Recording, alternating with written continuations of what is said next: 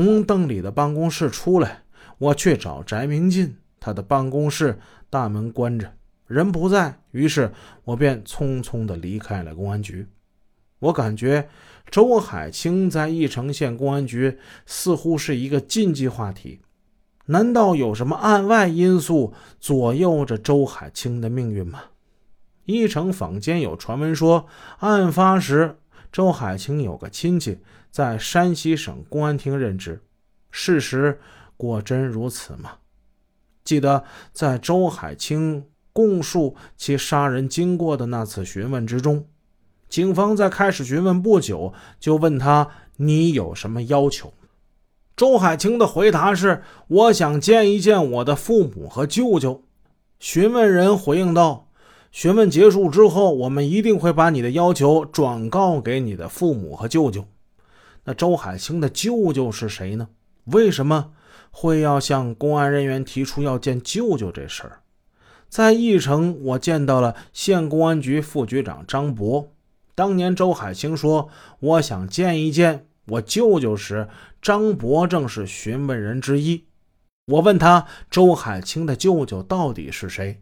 张博回答，他舅舅是梁华奎。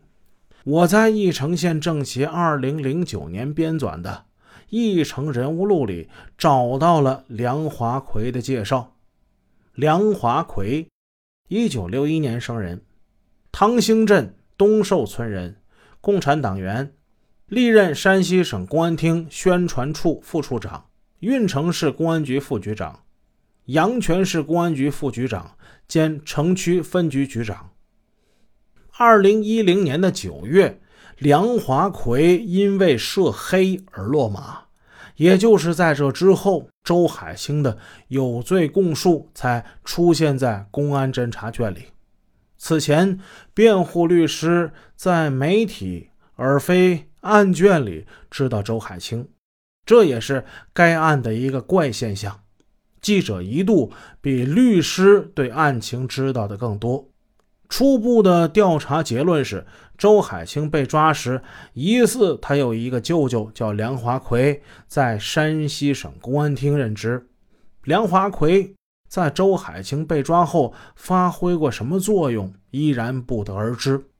是因为我所掌握的情况是，周海清的母亲姓曹而不姓梁，至少梁华奎可能不是周海清的亲舅舅。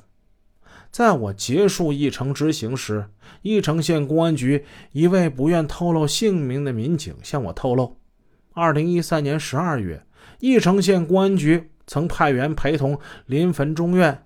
一个和董云同名的法官去找过周海清了解情况，后经我向法官本人核实，和董云同名的法官是临汾中院的董云。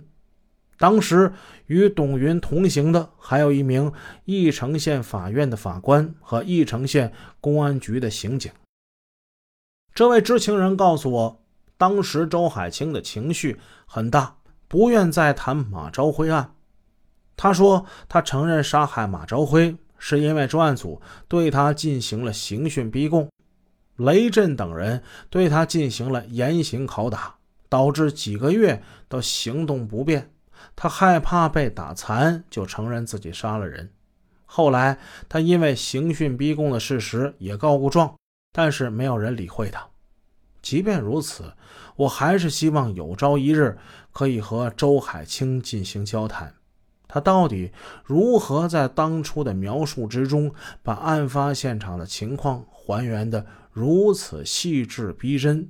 这些情况不是雷震能打出来的，因为当时雷震本人也未必对案情了解到如此深入的程度。同时，我还怀疑周海清有关雷震对他刑讯逼供辩解的真实性。因为周海清讲述杀人经历时，时间是二零零四年的三月，而雷震出现在马朝辉专案组的时间是二零零六年的二月，他是第三个专案组的主要成员。他们两人在马朝辉案中根本就不是同时代的人物，他们就没有交集。另外，还有一个证据可以证明我的怀疑。